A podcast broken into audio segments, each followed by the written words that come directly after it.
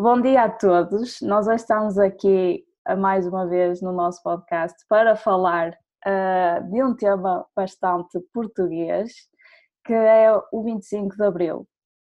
Uh, nós já íamos falar disto uh, na semana passada, porém, como nós tínhamos a previsão de episódios já programada para outra coisa, não coincidiu exatamente para o lançar.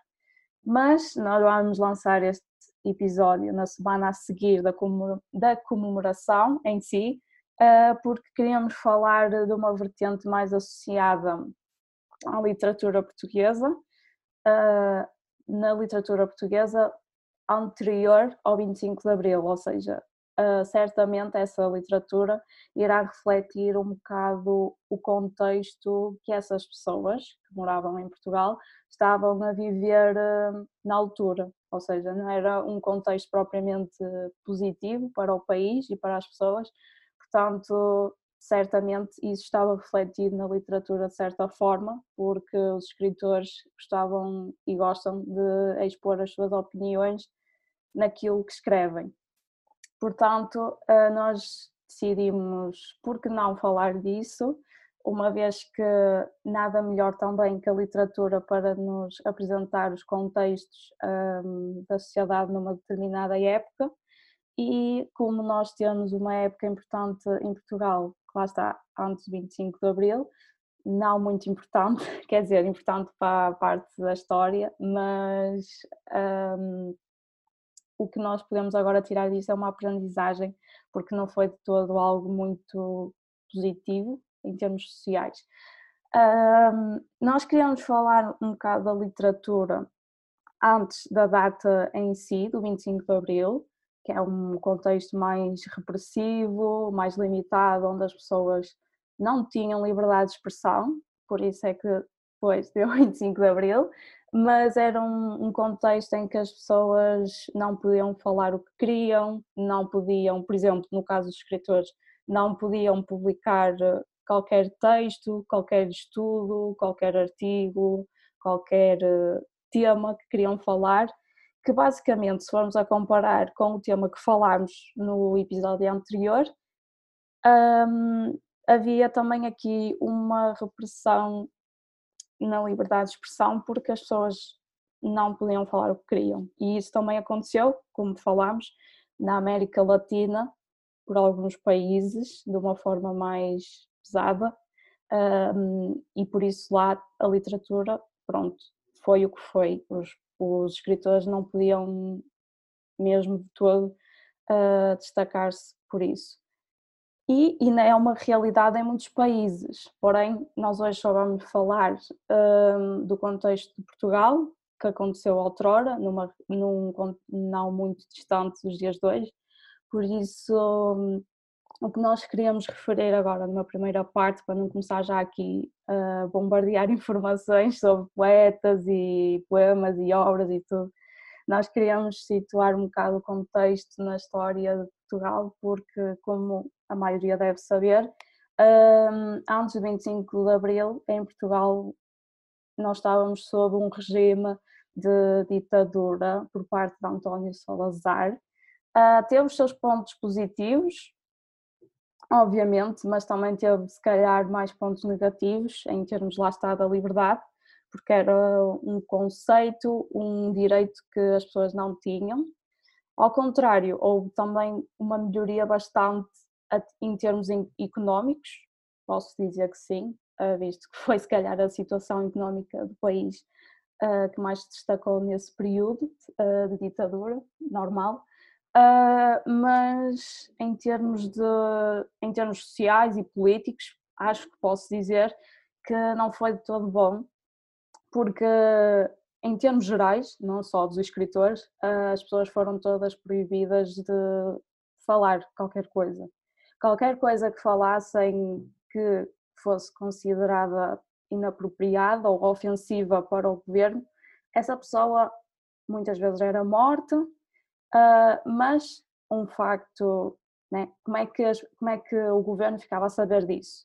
Muitas vezes havia, não se podia confiar nas pessoas porque ou faziam queixa para ter determinados determinadas regalias, ou então o próprio governo tinha uma polícia especializada, acho que é assim, tinha polícia ou infiltrados, enfim, uh, pela sociedade portuguesa em que vigiavam as pessoas literalmente uh, e então controlavam o cotidiano das pessoas. Por isso, eu penso que os escritores não se safaram desse, dessa repressão, dessa parte mais negativa, uh, e claro que eles tinham, tiveram a sua opinião sobre, sobre esse contexto, um, ou então isso refletiu-se de certa forma naquilo que queriam falar, uma vez que certamente queriam lançar críticas, por exemplo, ao que se estava a passar, mas ao enviar aquilo para se publicar nunca chegava a ser publicado, porque eu acho que existia mesmo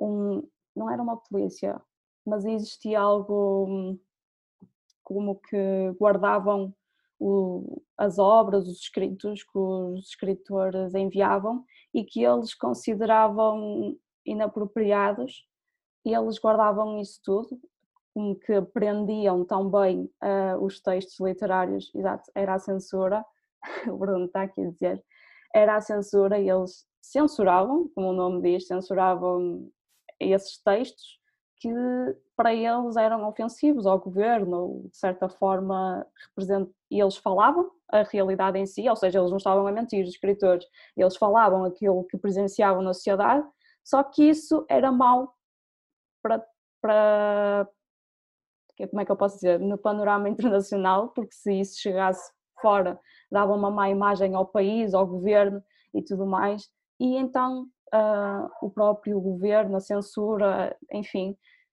um, cortavam, cortavam isso e proibiam a, as pessoas de dizer seja o que, o que fosse.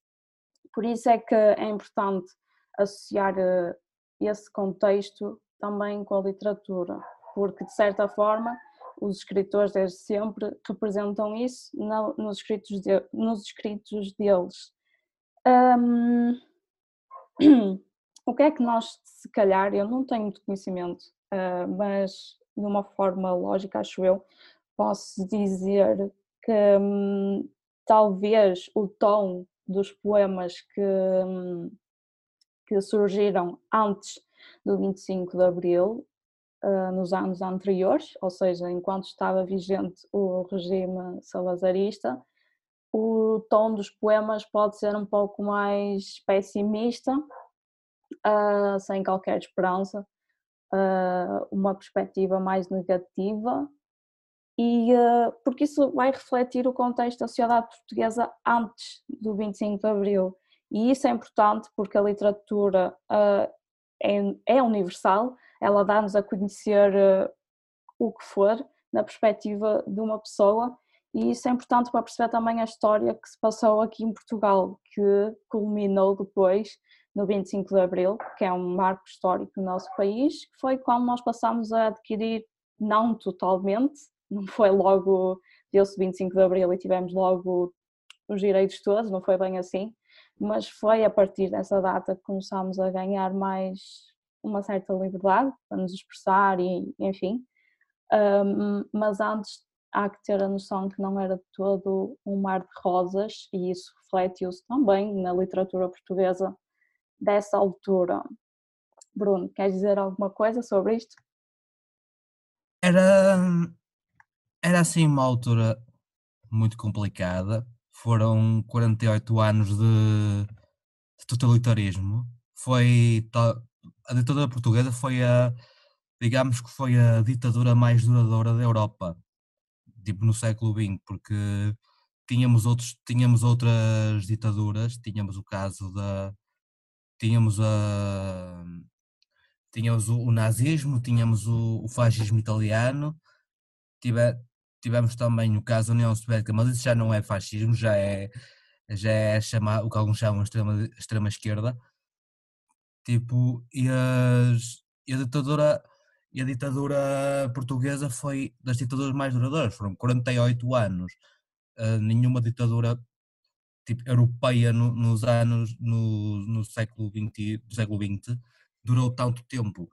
Uh, acho que até chegou a ver, chegou a ver uma edição qualquer na altura de um, hum, de, um, de uma revista, não sei se era o Times, não sei se não sei qual, já não qual era, que falava do Salazar como sendo o último do, dos ditadores, o último dos ditadores da, da Europa.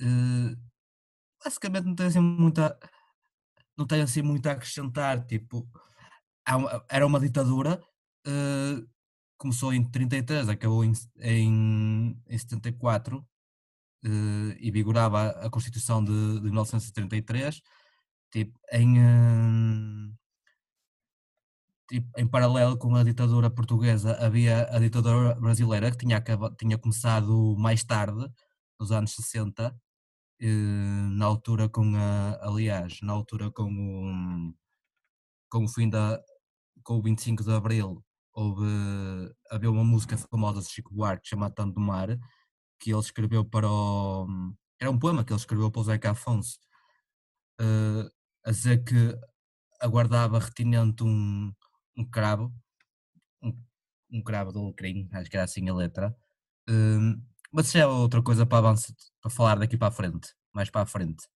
Não há assim muito, não há assim muito a acrescentar. Era uma ditadura, foi a mais duradoura, também derivado do, do, um, do estigma do português, do povo português, o povo de grandes costumes, o povo que aceita, mas também o povo que, que quando não está mal consegue e quando quer consegue soltar-se, digamos, das amarras culturais e sociais. Tipo, não tenho assim muito a acrescentar sobre isso. Vera? Achas que os escritores dessa altura, bastante conhecidos ainda hoje, tipo Manuel Alegre, enfim, uh, Ari dos Santos, pronto. Uh, achas que esses escritores desse, desse contexto um, conseguiram passar a mensagem deles para os dias de hoje? Ou achas que de certa forma não foi algo benéfico, digamos assim, um, de se falar, porque eles certeza que tiveram textos deles né, limitados pelo governo na altura.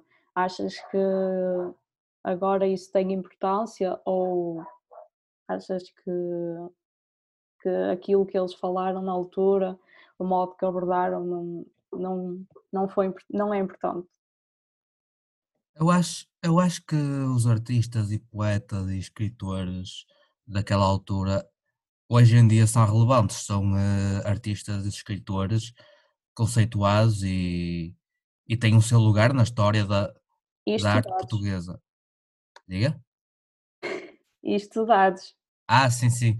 E estudados também.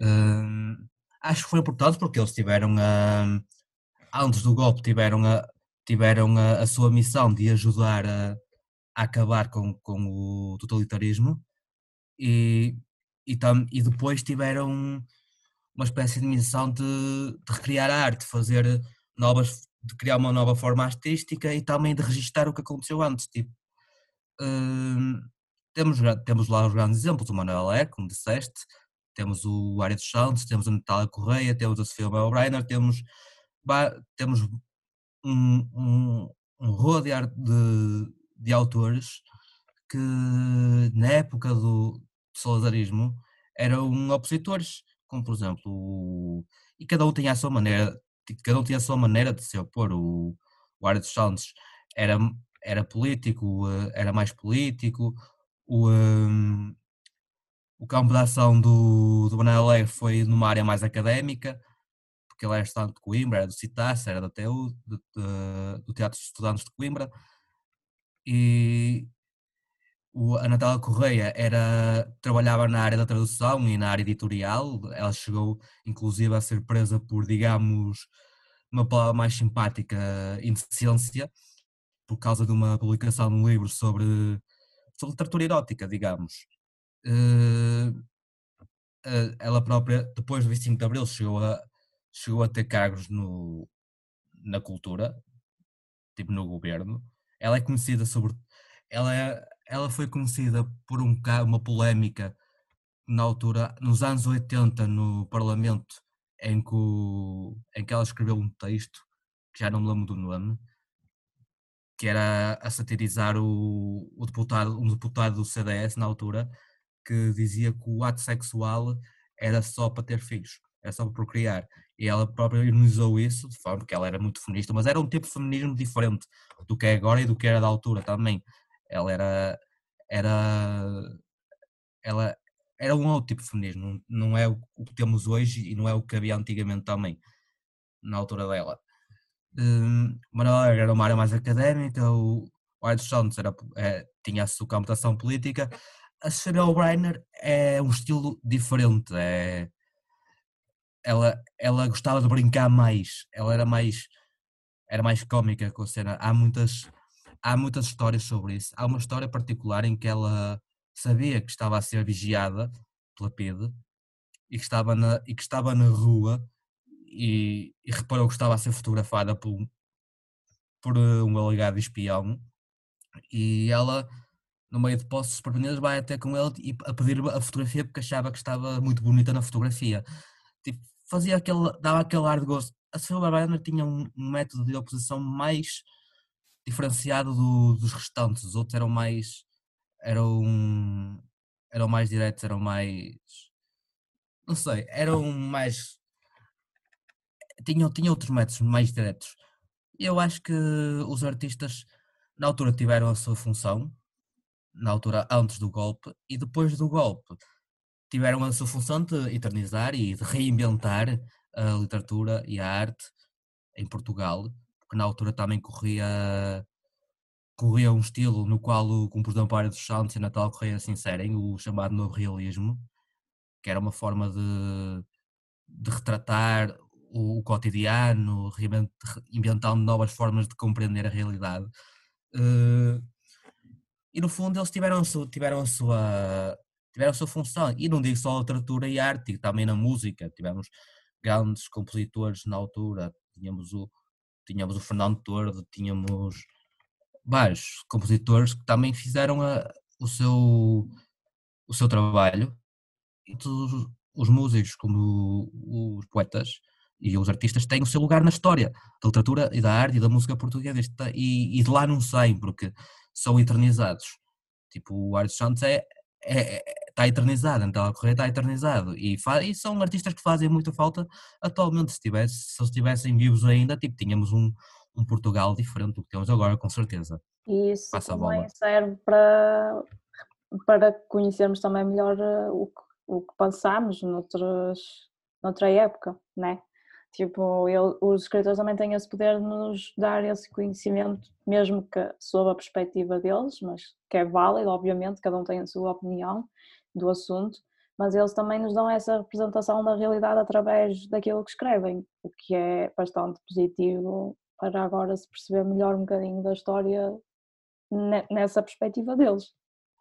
Exatamente, porque a literatura e a arte, uma das maiores funções da literatura e arte, a meu ver, e, e muitos críticos literários e especialistas da literatura devem concordar comigo, acho que uma das grandes, uma das grandes funções da arte e da literatura, assim como outras áreas, é retratar a realidade, só que lá está, a literatura e a arte tem uma forma diferente de retratar, há uma espécie de licença, uma permissão para retratarmos de uma forma há sempre uma forma diferente de, na arte e na literatura, há sempre uma forma diferente de, retratar as coisas, não é como, por exemplo, como a história. A história há três lados, há três formas de representar. Há a forma do vencido, ao lado do vencido, ao lado de quem vence e há o lado de quem não venceu e, e, e foi vencido, ao, ao, lado mais de fora.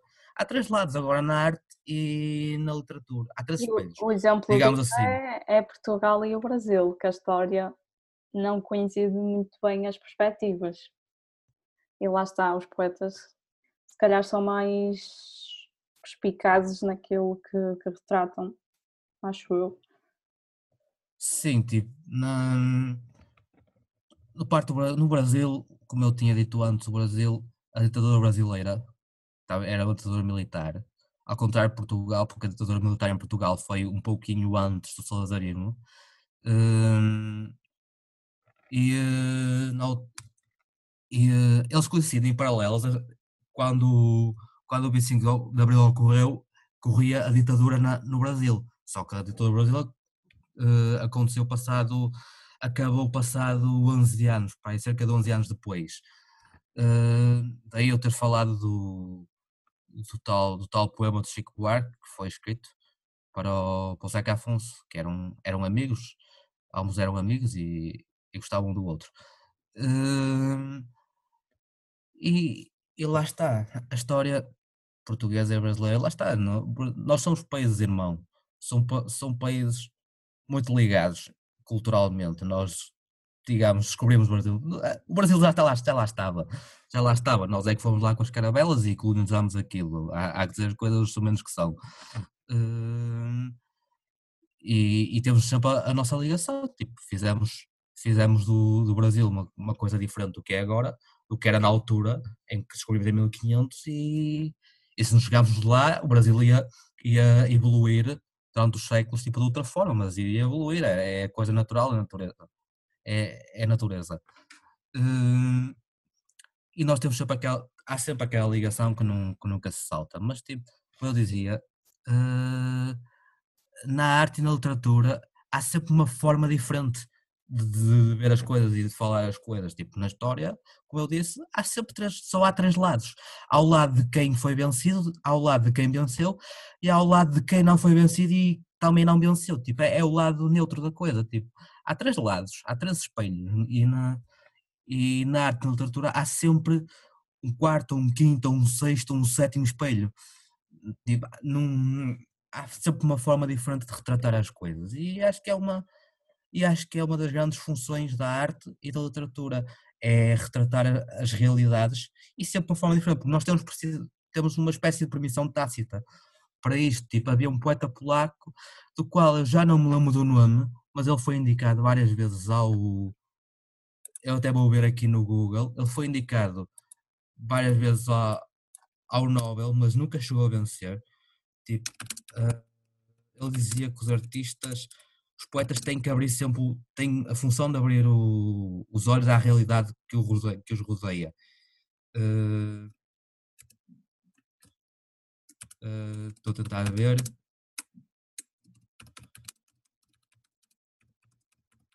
Foi, foi uma entrevista no, uh, no Expresso, na altura.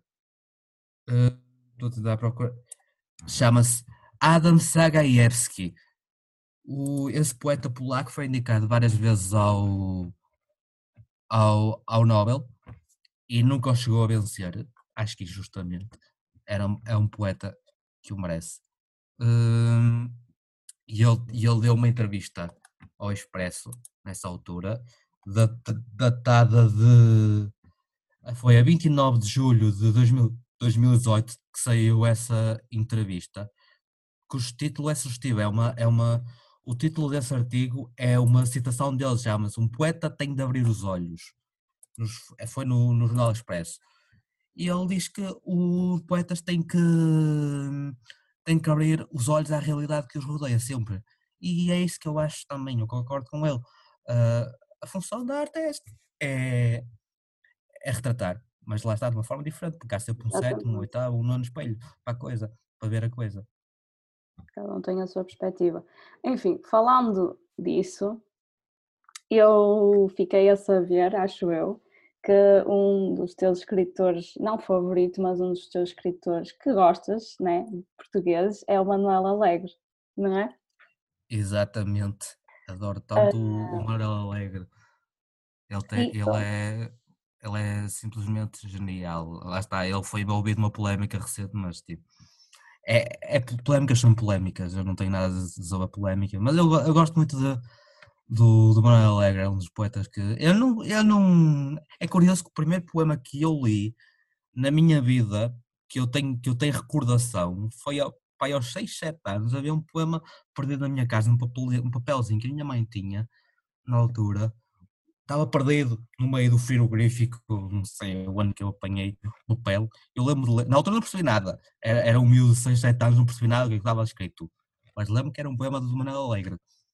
E, e atualmente uh, apanhei a poesia dele, pai, há um ano ou dois, e fiquei a adorar. Manuel Alegre é um dos poetas, meus poetas favoritos. E ele é um dos poetas que se encaixa aqui no contexto da. Da literatura do, do, do antes e também do depois do 25 de Abril, certo? certo, exatamente. O, o Manel Alegre sempre teve uma relação muito próxima com a política. Uh, na altura ele, em que ele se iniciou, digamos, nesta luta contra a ditadura, ele era estudante de Coimbra. Uh, e Coimbra, Coimbra é, é, aquela universidade conceituada e muito famosa pelos seus, pelas suas revoluções literárias e políticas e de pensamento no, tipo, ao longo dos séculos. E o próprio, o próprio, o próprio, o próprio objetivo da criação na altura do, da, uh, da criação da Universidade de Coimbra na, em 1200 e troca passo foi tirar um bocado o ensino da, da, da igreja na altura. Mas, andando para a frente, o Manuel Alegre era tinha uma relação muito próxima de, com a política. E ele, na altura, era estudante de Coimbra, ele estudava de Direito, uh, e andava, e andava, e ele estava sempre muito ligado à, à, área cultural e à área de pensamento dentro da, da, universidade. Tipo, ele era do CITAS, que era um círculo de iniciação teatral, era do Teatro de Estudantes de Coimbra, e na altura havia ali toda uma geração de estudantes de Coimbra, que mais tarde também, também se tornaram, tiveram a sua o seu lugar no, na arte portuguesa e na música. Falámos de nomes como o José Nisa, que também é vinha de Coimbra, falámos de nomes como o Adriano Correia de Oliveira, vários. E na altura, e na altura o Estado queria fazer, isto é uma história interessante, porque na altura o Estado queria anexar as associações estudantis de Coimbra uh, ao corporativismo, queria corporativizar, queria que aquilo fosse uma corporação. E eles não aceitaram. Os estudantes não aceitavam isso. Porque o estudante é estudante, o estudante vai ser sempre aquele, vai ser sempre, digamos, aquela criatura que, que, que nunca vai se sujeitar. O, e temos uma história, o estudante tem uma, o português tem uma história muito marcada. O estudante está na gênese de muitas revoluções, em, em, na história de Portugal. Uh, sobretudo o estudante do Norte. Uh, e na, e na altura, porque aquilo que dá, o que dá a gota d'água, uma das coisas que dá a gota d'água foi, uma, foi a, uma revolta estudantil em que havia que na altura o presidente era o já não sei se era o, o, eh, o Américo Tomás, não era Américo Tomás, era o, era o Caetano na altura, é, estávamos no caetanismo na altura, se não me engano, e o Presidente da República era o Marco Tomás, se não me engano. E, e havia um, o Presidente da Associação Académica de Coimbra, que já não, também já não me lembro do nome dele, que se pôs em cima da cadeira, subiu uma cadeira e pediu a palavra, tipo, peço a palavra, em nome disse a famosa frase, em nome dos estudantes de Coimbra, peço a palavra. A palavra não lhe foi dada. E a, custa disso houve uma, uma revolta estudantil de seguida, e, o, e esse presidente da Académica de Coimbra foi preso, na altura, pela polícia, e passou aí uma noite na esquadra, coisa assim. E aquilo foi uma, foi a gota da, foi uma das gotas d'água que, que levou ao golpe de Estado mais, mais tarde, feito pelos, pelos generais, pelos, pelos militares. Uh, lá está, Manuel Alegre era dos. Manuel Alegre, portanto, segue, segue para tempos antes segue para o exílio, muito antes da Revolução, antes antes da Revolução, foi para a França e depois fugiu para a Argélia, na altura em que se deu o, golpe ele estava na, na Argélia, e, e ele, ele teve, ele era um dos estudantes que estava nas revoltas, ele, ele conta a história das vezes em que ele ia a Lisboa com, com os grupos fazendo, tipo, fazendo a, a escarafunchar na altura, iria reclamar, com, ia a Lisboa reclamar contra, contra as ideias do Estado na altura e, e, é, e era um e era um autor que na altura estava muito relacionado com isso. Ele seguiu, lá está, seguiu para, para, para o exílio. Ele, e lá está. Eu não, eu não tenho assim muito que falar, não há assim muito que falar do Manuel Alegre. Ele, além disto, Ele, Não é preciso muito, é só. não há muito que falar, tipo, ele tem, ele tem canções, Ele, tem canções, ele tem canções eternizadas no fado de Coimbra, tipo, a trova do, a trova do vento que passa é um símbolo do, do fado de Coimbra e é um símbolo da resistência, é um símbolo do, do pensamento antifascista. E lá está. O Manuel Alegre está muito relacionado com isso e, e eu gosto muito do Manuel Alegre. Ele, ele teve, ele teve depois, depois do 25 de Abril, teve os seus cargos e teve as suas ligações ao Estado. Neste momento acho que é Conselheiro de Estado, se não me engano, não sei, não tenho a certeza. Já, que- já se candidatou muitas vezes a Presidente da República, várias vezes. E pronto, acho que assim muito a dizer para além disto, senão não passaria aqui horas, passaria aqui horas, tipo, Há revistando a, a história dele e, e com pormenores que nem, até nem seriam necessários para a conversa. Então, eh, nós já falámos de Sofia, de uma forma muito vaga, um episódio isolado, mas que também fez parte do contexto. Já falámos do Manuel Alegre também, que se encaixa aqui neste, neste tema e no contexto em si. Mas outro escritor, acho eu, que se encaixa aqui é Lari dos Santos, certo? Outro dos teus escritores prediletos portugueses. Exato. O, o, eh, o Área dos Santos, que curiosamente, apesar de ser um símbolo comunista, digamos assim, porque ele era associado à causa marxista, mas contudo ele tem raízes aristocráticas, ou seja, ele tipo, à partida tinha todos, tipo, pela sua situação familiar, pela sua situação de origem, ele teria tudo para ser um, um gajo de direita, um homem de direita e de e a favor de, do totalitarismo. Mas não, ele, é- ele apesar da origem aristocrática dele, ele era um ativista de esquerda. E na altura, e, e era que sim, foi um grande, que escreveu muitas, escreveu muitas canções famosas, a Desfolhada, como por exemplo a Desfolhada Portuguesa, que foi cantada pelo, pela Simone de Oliveira no Festival da Canção, em 69, que foi representada lá fora, e na altura era uma era, era uma promessa, tipo, toda a gente achava que ia ganhar, que se ia ganhar aquele festival da Eurovisão com a desfolhada, que foi, na altura foi um, foi um flop, foi uma, um fiasco, na altura, não, mas não deixou de ser uma canção eternizada, e é das melhores canções, dos poemas mais conhecidos do, do Art Santos, e à parte disso ele escreveu muitas canções para, que estão eternizadas, para o Fernando Torres, escreveu com o Fernando Torres, escreveu com para Carlos do Carmo, escreveu para, para, para vários artistas. E, e ele estava sempre. E ele, estava, e ele é um. Ele é um poeta muito ligado à- à causa política, tipo de esquerda. Tipo, tipo, Note-se que ele há um episódio após o, o 25 de Abril, que já é, é no ano seguinte, 75, o, o famoso verão quente de 75, em que ele juntamente com ele juntamente com, eh, com camaradas da UDP e da antiga UDP e de outras fações marxistas, eh, assaltam a, a Embaixada de Espanha. Tipo, é para ver o quão, eh, o quão ligado à política ele estava. Ele tinha, e lá está, ele estava ligado ao comunismo. Eu, eu gosto muito dele porque ele era. hum, Ele tinha uma forma hum, diferente de fazer, de fazer poesia. Não é por acaso que ele está ligado ao, ao novo realismo, esse conceito, esse conceito literário que, vim, que veio da França, vindo da França para Portugal.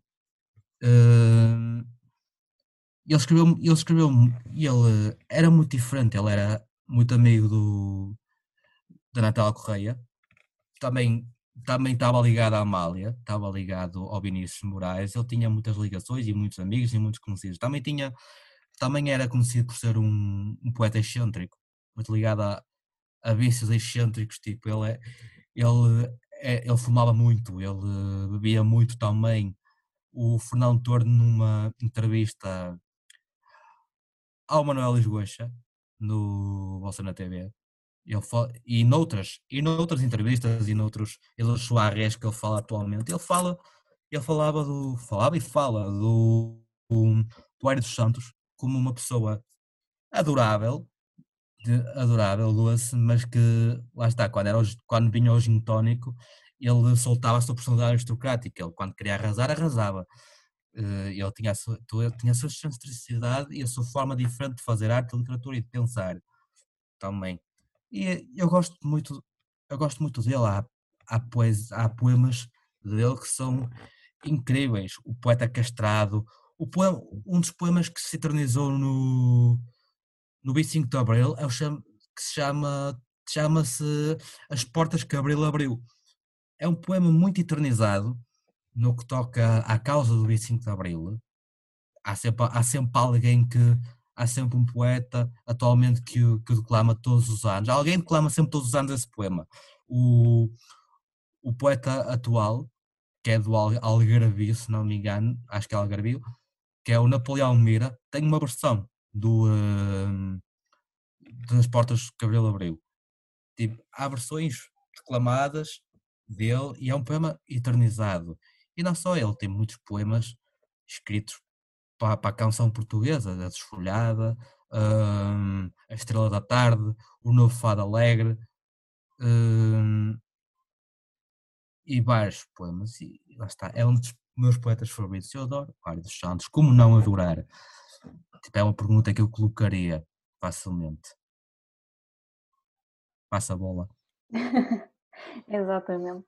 Um, há, há, vários escritores que nós podemos estar aqui a falar durante horas uh, sobre este assunto, do antes e, e do depois de 25 de Abril, porque há, há vários testemunhos através da literatura portuguesa sobre, sobre esta data histórica, seja antes, para nos situar no contexto, uh, que se pode perceber porque é que né, culminou no 25 de Abril, mas também o depois, como é que as pessoas começaram a viver ou, ou como é que foi um pouco mais a vida das pessoas depois desse tal 20, 25 de Abril em Portugal. E, e isso é o que a literatura nos oferece, é a história também de Portugal, também nos dá essa perspectiva para ficarmos a situar melhor e a ter mais conhecimento sobre essa data que tanta gente fala uh, do nosso país e mesmo para os portugueses é algo bastante importante porque representa vários, vários feitos, digamos assim, um, a nível social e também para o nosso país, foi algo importante. Uh, nós podíamos estar aqui a falar uh, durante horas sobre o assunto, uh, porque há de facto bastantes poetas e figuras importantes sobre um, o 25 de Abril e associados à data, mas nós não vamos falar muito mais disto. na verdade, acho que já vamos terminar por aqui, certo, Bruno? Já! Porque senão isto vai se alongar muito e, acho que já temos um tempo bastante razoável. Agora, agora era um momento em que aparecia tipo aquele efeito. Aquele, aquele efeito sonoro dos programas todos alguém tipo oh! pode aparecer aqui a produção pode for depois pode, é pá, talvez é uma questão de pedir com um jeitinho é, é, quem sabe, nunca sabe mas enfim, o que nós queremos deixar aqui neste episódio, além de realçar esta data importante, que já devíamos ter colocado este episódio, né, quando foi celebrado, mas foi mesmo uma Mas questão... tipo, é preciso, mas também não, isto não cai fora, isto não, não cai fora da data porque... Não. Primeiro que tudo, 25 de Abril é todos os dias. Eu acho que 25 de Abril é todos os dias, a liberdade é todos os dias e não deve ser só cingida apenas a uhum. uma data. E por segundo, se formos a ver, estamos em 2 Está de maio. Do... Exatamente. Hoje é dia 2 de maio, ontem foi o 1 de maio, o Dia Exato. do Trabalhador. Tipo, tipo, pai, uma semana depois do 25 de Abril. Exato, as eh, pessoas ainda estavam. Isto é, isto é bom de celebrar também o Dia do Trabalhador, porque lá está, está associado também à causa do 25 de Abril, à causa do que havia antes do 25 de Abril, que é a exploração, o, a nível social, as pessoas, apesar do, de Portugal ser na altura um país mais rico, que a Europa achava que era um país mais rico, dado que o Salazar tinha dado um superávit, ou superávit, Os também há quem, diga, há quem, há quem uh, fale latim de uma forma mais erudita e não clássica, uh, um superávit da, das, das finanças na altura, e, ao facto, e o facto de nós termos colónias na, tivemos as colónias, Angola, Moçambique, Santo Tomé, tínhamos o Timor, tínhamos aquelas, tínhamos a, tínhamos as, as colónias que davam aparentemente riqueza, não é à toa que fizeram, que o, o Estado Novo na altura fez uma exposição na, no parque, na altura, acho que foi em 65, uma grande exposição do mundo português, acho que é assim que se chamava, a exposição do mundo português, que fascinou na altura a Europa e os, e os economistas e na, fascinou a Europa porque achavam que Portugal era um país rico e que já tinha a fama do superávit que fez na altura, no início do, do Estado Novo, antes do Estado Novo em si até, porque o Salazar antes de, antes de dar o Estado Novo e de, e de virar eh, chefe de Estado e, e, de haver esta coisa do, da, Constituição, da Constituição Portuguesa de 1933, antes disso, o, eh, o um, Salazar era Ministro das Finanças e, e, tinha a sua fama, que durou anos e anos e anos e anos, de, de, de ter feito o superávit das contas públicas, das finanças. E lá está, era uma fama que ele arrastou durante os 48 anos de ditadura enquanto estadista, e isso, isso, é isso fascinava o, a Europa, fascinava os economistas e fascinava os políticos de, do resto da Europa, mas apesar, de, apesar disso, apesar dessa fama de país, digamos, mais rico, tipo, o povo não vivia, não vivia como vivia agora, o povo vivia com desigualdades. Havia ricos, havia ricos, mais ricos, havia pobres, que eram pobres. Tipo, as crianças iam para, para a escola descalças, muitas delas. Não, o, não havia escolaridade, aliás, escolaridade, o que, é que era isso? Era quarto ano. Ao fim do quarto ano saíam entre as crianças. Chegam ao fim do quarto ano só saber ler e, e saber fazer contas, iam trabalhar para sapateiros e, e, e para as minas e para, e para carvão e para essas, para carvoeiros e, e, eh, e lá está, tipo, na altura não é como hoje e, e há que agradecer e, há, e o 25 de Abril é todos os dias, a liberdade deve ser celebrada todos os dias, apesar destes tempos, digamos, que minam um pouco a liberdade, esta era do Trump, do Bolsonaro, do Boris Johnson, nesta era do Ventura, tipo que porque dia a dia parece que vai que tenta minar um bocado, que isto vai minando a democracia. E como dizia o Fernando Tordo, e eu pego nas palavras do Fernando Tordo e digo, tipo, eu não quero que este país seja governado pelas mãos de outros, tipo, de pessoas que não são que, que não são as corretas e a liberdade deve ser celebrada todos os dias, 25 de abril é todos os dias, não é só uma data. E lá está. E, e há que todos os dias agradecer por, pelo que se fez, porque durante 48, durante 48 anos muita gente lutou, muita gente morreu, tipo, às mãos do PIDE, muita gente foi morta, foi morta nas cadeias, no Tarrafal, sem, sem falar no Tarrafal, que foi, foi, foi um campo de concentração que o povo não conhecia, era, era, no, era na África, era na África, muita gente não conhecia, muita gente, e muita gente morreu a lutar por isto, muitos dirigentes comunistas foram mortos, muitos, uh, muitos artistas e, e políticos e, e, dirigentes tiveram que se exilar. O Manuel foi um dos casos.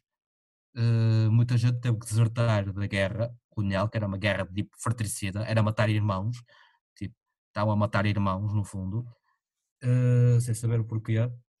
E, e durante estes 48 anos muita gente morreu, e ao fim de 48 anos foi preciso os militares se unirem contra o Estado e acabar com isto. E acho que é uma coisa. E, e durante pai, aquele ano de 75 a seguir, até, até haver a Constituição de 76, ainda houve ali um, momentos incertos, tipo de luta entre a, a nova direita, digamos, a, o PPD, o CDS e, e, aquela, e, os, e as fações marxistas, o, o PCP, o Partido Socialista, o UDP, uh, havia ali, houve ali muitas lutas até conseguir-se estabilizar a coisa. E acho que é uma coisa que temos que temos que agradecer e celebrar, porque a liberdade celebra-se todos os dias. Tipo, os nossos, os nossos pais lutaram por isto, os nossos avós, sobretudo, viveram nesta, nesta época. O meu avô esteve no ultramar e o meu avô, tipo, depois, da, depois do 25 de Abril foi, foi dirigente, foi dirigente político em Famalicão. O meu avô. Yeah. Foi, foi dirigente político, foi, teve, teve ligado ao PS e à Câmara e teve. E, e os nossos pais e avós tipo, lutaram contra eles. Os, os meus pais- os nossos pais não, porque não- já eram pequenos. A minha mãe era minha mãe tinha 12 anos quando deu A minha mãe ainda não tinha nascido. Pois, hum, a minha mãe tinha, a minha mãe tinha pai 12 anos, o meu pai devia ter menos ainda, tipo, mas os nossos avós lutaram por isto, para nós, passado, já não sei quantos anos passaram, foi em 74, estamos em 2020, passado muitos 40 e tal anos para aí, tipo, nós podermos estar aqui a falar neste momento, neste podcast, estamos a falar livremente de, de política, falar de, de arte, literatura, falar livremente, e não só no podcast, na rua, poder falar normalmente sem ter, sem as paredes ouvirem, porque as paredes tinham ouvidos, e agora as paredes ficaram sem ouvidos, ficaram surdas, as paredes ficaram Exatamente. surdas. E, é pá, o 25 de Abril tem, tem que, se- tem que se sobrar todos os dias, e acho que é isto, isto não cai fora, e o facto, e o facto de este episódio não sair, digamos, no 25 de Abril, não cai, fo não cai fora, de, não cai fora do, do propósito, porque temos o primeiro, tivemos o 1 de Maio, e pronto, acho que é isto. E é isso. E, eh, e muito bem dito. Acho que todas as pessoas deviam pensar assim, porque, enfim, é, é algo que é sempre importante, não é só naquela data que o é, porque ah, foi a partir daquela data que tudo né, mudou, não é tudo, né, mas pronto. ah, vocês entendem. Ahm, nós passamos a ter outras coisas que não tínhamos antes dessa data, mas não quer dizer que foi logo imediato. Não foi bem assim, foi um processo demorado. Ahm, mas é isso, acho que é isso. Mais alguma coisa? Eu acho, eu acho que já, que já se disse tudo. Pá, temos, tivemos, falámos dos artistas, o Alegre, o Ar dos Santos, falei da Natália Correia, tipo, também é, é outra, é outra, é outro artista, e há vários artistas para além disso, o José Nisa, o, o Adriano Correia de Oliveira, tipo, há vários artistas ligados a isto e, e outras personalidades não, não ligadas à literatura, mas a outras áreas, na área política, temos, temos o exemplo do Álvaro Cunhal, temos o temos, temos o exemplo do Álvaro Cunhal, temos os exemplos também, na, também nas fações marxistas no, nas colónias PALOP, também havia as facções na Angola, as facções na, em Moçambique, como é o caso do Amilcar Cabral, eh, e, outros, e outras personalidades, que aqui não, não podíamos falar tudo, porque senão, meu Deus, isto era, isto era uma cimeira, será para aí dois ou três ou quatro ou cinco Uma dias. semana a falar, nem podíamos dormir. Pois, e, e o Estado não nos paga para estas coisas. Eh, tipo, embora até fosse fixe, até fosse bom que isso acontecesse. É, é, eh, Não nos chegamos aí. não há, não, hum, fala, f- e é- e não há muito que falar no básico, porque também estamos a falar para todas as pessoas, e há pessoas que, e nem todas as pessoas são, são especializadas ao ponto de entenderem de literatura e de entenderem de política e de sociologia, digamos assim, e também não importa estarmos aqui a falar de outras, de falar de coisas mais profundas e mais sociológicas e isso, porque isto aqui é um podcast aberto a toda a gente e, e há que falar das coisas de uma forma mais simples, da forma mais simples possível. E acho que se falarmos do essencial e também existe a internet, existem as bibliotecas, as pessoas podem se informar e é uma das coisas que o 25 de Abril nos trouxe, esta liberdade de podermos ler, de podermos, tipo, sem, sem ter uma censura, sem, ter, tipo, sem termos um index ou uma torre que, que nos guarda, que, no, que nos separa dos livros.